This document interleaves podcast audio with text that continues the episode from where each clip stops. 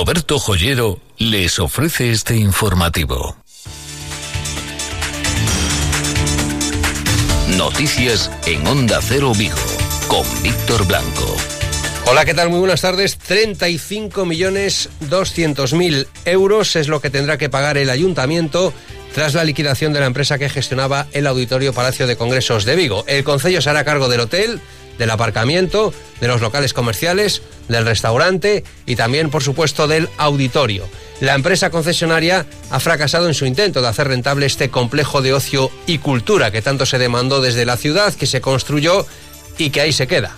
¿Lo conseguirá el ayuntamiento hacerlo rentable? El alcalde es bastante optimista. Enseguida les contamos lo que ha dicho esta mañana con respecto a esos 35.200.000 euros que se tendrá que pagar con dinero del Concello de Vigo. Ahora vamos con el pronóstico del tiempo.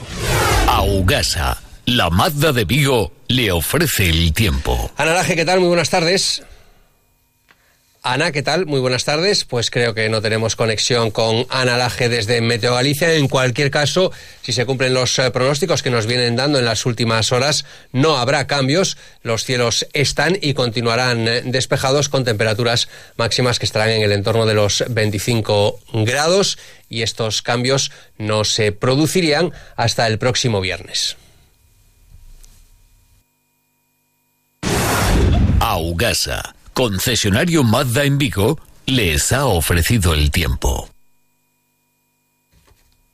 Y una última hora, o mejor dicho, una sentencia de la justicia viguesa que dice que eso de red de terrorismo para los incendios del año pasado, nada de nada, Luis Cerdeira. Así es, porque la justicia ha archivado tres causas relacionadas con los incendios forestales de octubre del año pasado, incluido el fuego de Chandebrito, en el que fallecieron dos mujeres de 86 y 78 años de edad. Solo en el caso de que apareciesen nuevas pruebas se reabriría esta causa en el que se investiga, como digo, la muerte de estas dos vecinas que morían al huir de las llamas en una furgoneta que se salió de la vía ante la escasa visibilidad por el humo. El titular del juzgado número 8 de Vigo también ha archivado la investigación relacionada con los fuegos que arrasaron los montes de Bayona. La tercera causa archivada se refiere a distintos incendios que afectaron en este caso el municipio de Gondomar. Es la única causa en la que había investigados, concretamente dos hermanos detenidos tras los fuegos. Ya el juez, tras tomar la declaración, no vio indicios suficientes para acusarlos.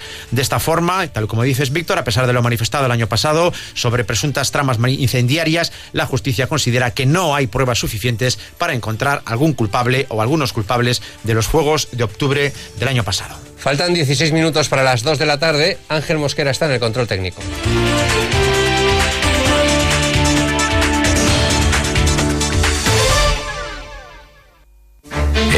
1978, Roberto Joyero trajo a Vigo el modelo de la nueva joyería y relojería propia de las principales capitales europeas. Hoy ha vuelto a hacerlo con el mayor y más moderno espacio de exposición de las firmas más exclusivas. Descubra el concepto de la nueva joyería en Roberto Joyero. Roberto Joyero, en Velázquez Moreno 3234, Vigo.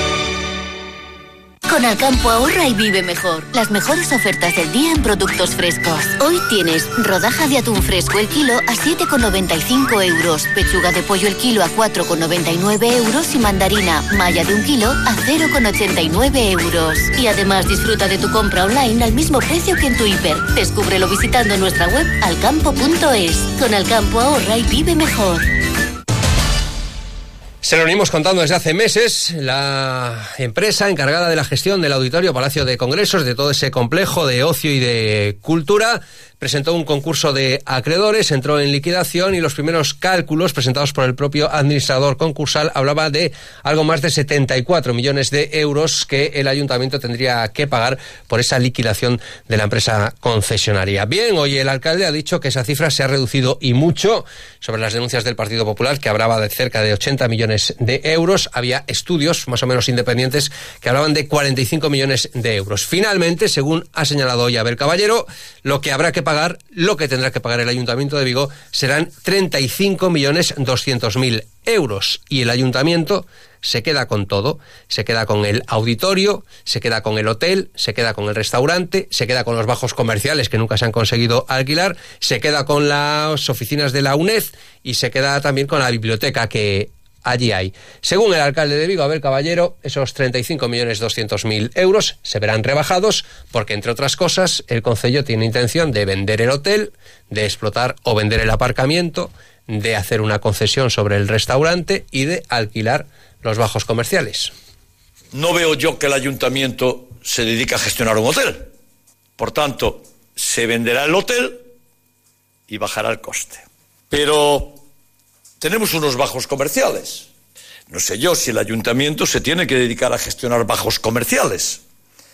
Por tanto, se puede vender y bajará el coste. Pero además tenemos un aparcamiento que podemos gestionar o vender. Y por tanto, otra cantidad más que se suma. Bueno, el restaurante se hará una concesión y por tanto serán ingresos para el concello. Pero además tendremos los ingresos provenientes de la explotación del auditorio cultural. Pues estos son los planes, esta es la intención del alcalde que dice que cree que es una buena operación para el Concello de Vigo. Ahora falta saber por cuánto se puede vender el hotel, que no ha funcionado demasiado bien todos estos años, si es posible alquilar esos bajos comerciales, si hay empresas comerciales interesadas en poner ahí locales comerciales, en definitiva, vamos a ver si se puede gestionar. El alcalde, en cualquier caso, ha dicho que le parece una buena noticia, sobre todo esa reducción en el dinero, 35 millones 200 mil euros sobre los prácticamente 75 millones de euros de los que se hablaba al comienzo. Sin duda es una de las noticias de la jornada y otra de las noticias de la jornada es que la Guardia Civil localizó en Cangas una empresa en la que se almacenaba, elaboraba y distribuía a través de Internet MMS. ¿Qué es el MMS? Pues es una lejía que utilizan algunos, entre comillas, gurús sin escrúpulos para decir que sirve para curar muchas enfermedades. Prácticamente sirve, según estos tipos, para curarlo absolutamente todo. Uno de estos tipos es un agricultor catalán que se llama Josep Pamis. El dióxido de cloro, un producto que sobre todo para enfermedades agudas, graves, infecciones de virus, bacterias, hongos, es, muy radical y además inofensivo, tiene efectos secundarios prácticamente nulos. ¿no? El dióxido de cloro es legal a nivel de desinfectante de aguas y nosotros somos agua, ¿no? Pues ya ven ustedes qué argumento científico es para desinfectar aguas y nosotros, el ser humano, es agua. Pues un individuo muy similar a este es el que está investigado por parte de la Guardia Civil, que ejercía su labor en Cangas, que vendía esta lejía industrial con el nombre de Depur a través de varias páginas eh, web y que, bueno, pues en esas páginas web también figuraban testimonios de supuestas curaciones que se habían realizado a través de este de esta lejía, porque es lo que es. Carmen Molina es la coordinadora del Comité para la Promoción y Apoyo de las Niñas y Mujeres Autistas. Hasta a estas personas también se les ha dado este tipo de producto. Carmen, muy buenos, muy buenos días. Hola, buenos días. Supongo que satisfechas con esta detención. Pues satisfechas, claro, satisfechas es un paso más después de, que se haya evidenciado pues toda la campaña del MMS y toda la extensión que hay a nivel nacional, pues poco a poco es bueno que salgan a la luz, que las fuerzas de, del orden y, y, los jueces pues tomen medidas en este sentido porque bueno pues ya ya tocaba, ya era el momento. ¿Qué es el MMS? El MMS, a ver, es clorito de sodio básicamente eh, eh, el clorito de sodio es un tipo de lejía industrial. Tenemos que dejar claro esto, quiero aprovechar para dejar claro que no es la lejía doméstica, la lejía doméstica es hipoclorito. Estamos hablando de un clorito eh, de sodio, que es una lejía industrial. Porque, bueno, los defensores ahí hablan de que no es lejía, de que tal. Son lejías todos los productos que tienen una función blanqueante, desinfectante, etcétera, etcétera, ya sea de uso industrial o de uso doméstico. Entonces es una lejía industrial muy peligrosa que eh, estos señores defienden que cura pues casi todas las enfermedades que existen. Hablan de cáncer, de hepatitis, de sida, de malaria, de autismo. Todo da igual, da igual. Y si sale otra enfermedad, la curará también. Porque el proceso que vienen llevando, esto no es de hoy, eh, lleva ya bastantes años y se ha denunciado por otros colectivos de, enfermos y de defensas contra las pseudoterapias en años anteriores. Eh, ahora estamos, eh, bueno, pues que han llegado al tema del autismo y la comunidad autista, pues, eh, se ha movilizado muy fuerte, de tal modo que, bueno, hemos conseguido que por fin haya una visibilidad y se tomen medidas. Mm. Esto, por lo menos hasta ahora, se vendía, digamos, de forma bastante habitual. No, se, se vende eh, y se comercializa porque es que no es un producto que sea ilegal para echárselo a, una piscina o a una desinfección de unas superficies. En fin, se vende como, como lo que es, un producto químico para la desinfección. Lo que no se puede vender y está prohibido desde 2010, esto hay que dejarlo muy claro, es para el uso y consumo humano. Para eso está prohibidísimo. ¿Que tú lo puedes comprar en el mercado? Claro, igual que yo puedo comprar, yo qué sé, pues una lejía corriente o puedo comprar una sal o un producto químico en cualquier sitio. Lo que no puedo es venderlo o revenderlo o promocionarlo para consumo humano. Este individuo que ha sido detenido, que está siendo investigado, ¿lo conocéis? Sí, sí, sí, sí, es un viejo conocido de todos los que eh, tratamos durante años de evidenciar lo que son las subioterapias y sus peligros. Este señor, eh, como todos, como otros, pues se agarran a lo que es la desesperación y, de las personas y, su situación límite cuando están enfermos o cuando tienen un familiar enfermo y ahí es donde agarran para hacer el negocio. Eh, está indudablemente la Agencia Española para el Medicamento en 2010 ya dijo que estaba absolutamente prohibido, pero aún así, ¿creéis que se puede hacer algo más desde las administraciones? Bueno, desde las administraciones yo creo que ya se está haciendo, ¿no? Porque con, con el hecho de que la ministra de Sanidad haya, haya abierto, haya pedido a la Fiscalía del Estado que abra diligencias, eh, se ha dado un paso importantísimo, porque, bueno, pues hasta ahora prácticamente siempre quien tenía, el que tenía que denunciar, la, la carga de la denuncia era la parte más débil, a la parte que había sido engañada con todos estos productos y además se encontraba como muy desasistida por parte de las administraciones. Esto ha cambiado. Y esto sí que es importante decir lo que ha cambiado y en muy poco tiempo y lo estamos viendo. Estamos viendo las actuaciones de la Guardia Civil, estamos viendo las actuaciones de la Fiscalía del Estado y yo estoy segura que pronto entrarán en algunos casos concretos, por ejemplo, de autismo, entrará la Fiscalía del Menor, porque es que es lo que tiene que ser. Eh, siendo muy grave todos los casos, quizá en que haya entrado en eso, en el mundo del autismo, todavía es más grave. Claro, pero es que es, es muy grave Primero por la desinformación que tienen acerca del autismo, porque ni es enfermedad, ni hay que curar nada, ni nada por el estilo. O sea, que, ya es que entran directamente a cualquier nicho de negocio que ven, y esto es indignante. Pero lo peor de todo, a mi modo de ver, es que las víctimas esta vez son niños y personas con discapacidad intelectual porque dejemos claro que dentro del autismo hay todo una variedad, todo un abanico de personas de, las personas autistas sin discapacidad intelectual no han caído en estas redes ni caen en estas redes. ¿A dónde van? Van a los más débiles, a los niños y a los que están indefensos a, través de sus padres. Y los padres tienen que estar muy concienciados de su responsabilidad también, ¿eh? como adultos o como tutores. No se puede dar ni administrar a ninguna persona a su cargo un producto prohibido, porque eso lo dice la ley. Y eso sí que tienen que concienciarse también ellos. Pues esperemos que entre todos eh, podamos eh, concienciarnos y, bueno, pues en este caso la justicia que actúe con mano contundente. Carmen Molina, coordinadora del Comité para la Promoción y Apoyo de las Niñas y Mujeres Autistas. Muchas gracias por habernos atendido. A vosotros, que tengáis buen día. Y en el Ayuntamiento de Vigo siguen a vueltas con lo ocurrido el año pasado con el agua. Hoy el Partido Popular ha vuelto a decir que un año después el gobierno municipal sigue sin tomar medidas para solucionar los problemas de la potabilizadora. Así es, ha vuelto a criticar esta mañana la situación en la que se encuentra la potabilizadora. Los populares recuerdan que la sequía del año pasado y el bajo nivel de las presas de Eiras y Zamanes demostraron que si los embalses se sitúan por debajo del 40%, la potabilizadora no funciona bien. Elena Muñoz acusa al gobierno de Abel Caballero de no haber hecho nada a pesar de conocer esta situación y a pesar de que también existe un informe de Aqualia de 2010 que ya advierte de la mala situación de la planta. Escuchamos a la portavoz del Partido Popular en el Ayuntamiento de Vigo. Porque en Vigo tenemos un problema de potabilización del agua. Tenemos un grave problema en nuestra potabilizadora y no es un problema de ahora, es un problema que lleva ya desde hace muchísimos años. Hay que recordar ese famoso informe del año 2010 de Acualia en el que se decía... Y el alcalde que no habla de la potabilizadora, pero sí habla, hoy ha vuelto a reiterarse, en la necesaria reducción del caudal ecológico porque según él la Junta de Galicia está intentando crear un problema de abastecimiento de agua en Vigo. Y estos de la Junta, con el mandato de Feijó, encerraditos en su despacho, sin atender a la realidad.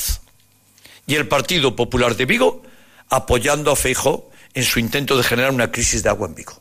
El Partido Popular siempre en contra de Vigo. El Partido Popular de Vigo siempre, en todo, en todo. En el agua también 89 litros en el mes de octubre y la media es de 288. La cuarta parte. Llovió la cuarta parte. Y estamos soltando agua como si hubieran llovido 288 litros. Pues precisamente había estado en Vigo el presidente de la Junta de Galicia, Alberto Núñez Feijo, que ha inaugurado unas eh, jornadas dedicadas a la necesaria cooperación fundamentalmente de las ciudades de la, y de los países de la franja atlántica y ha puesto como ejemplo de cooperación, por ejemplo, frente a lo que está ocurriendo con el Brexit, el puerto de Vigo. A problemas comunes existen soluciones comunes. El Vigo marítimo pesquero representa un buen modelo europeo de desarrollo regional sostenible y socialmente integrador. El Vigo Marítimo Pesquero es motor de nuestro tejido económico sobre la base de la innovación y la competitividad. Inspirémonos, pues, en el Vigo Marítimo Pesquero para trasladar a otros sectores de Galicia y de las regiones atlánticas su competitividad, su innovación y su internacionalización. Sin novedades sobre lo que contábamos ayer, sobre el Estadio Municipal de Balaidos, no ha tenido acogida en ningún grupo político la propuesta de Carlos Mourinho, el presidente del Real Club Celta. María de Vigo ha dicho que estadio sin centro comercial, con lo cual centro comercial no, que es algo que ha vinculado siempre directamente eh, Carlos Mourinho. El Partido Popular dice que prefiere que el Celta siga en Balaidos y desde el gobierno municipal pues no se sabe o no se contesta. Mejor lo último que lo primero. Faltan tres minutos para las dos. Tu compraventa de confianza Autorribada te ofrece la información deportiva. Rubén Rey, buenas tardes. Buenas tardes. Todo hace indicar que Maxi Gómez no va a llegar a tiempo para el partido del próximo sábado en Balaídos ante el Eibar. Sería forzar muchísimo los plazos en la recuperación de ese esguince de rodilla del jugador uruguayo. Así que nuevamente, y en ausencia de un delantero suplente, algo difícil de explicar en un equipo profesional de primera división, que no haya un segundo delantero en toda la plantilla del club, pues Mohamed deberá buscar soluciones toda vez que la apuesta por Denis Secker resultó claramente fallida en el partido del pasado viernes. Una opción sería Yago Aspas en punta, con Boufal y Sisto o incluso Emre en los dos extremos. Mohamed que se la juega el próximo sábado. Por lo demás, sorteo de la tercera eliminatoria de la Copa EHF de balonmano femenino. Pésima suerte para el Mecal Atlético Guardés. Se enfrentará al Cubán Krasnodar. Es un equipazo ruso, posiblemente el que nadie quería, pero además un viaje larguísimo que descuadra por su eh, por completo el presupuesto anual del Mecalia Guardés, nos acaba de decir el presidente José Manuel Silva, que calcula que este desplazamiento se le irá por encima de los 20.000 euros al equipo de Aguarda. En Autorribada tenemos el coche que necesitas y si no, te lo buscamos. Más de 150 vehículos en stock seminuevos, garantizados y financiación a tu medida. Visita nuestra web autorribada.com.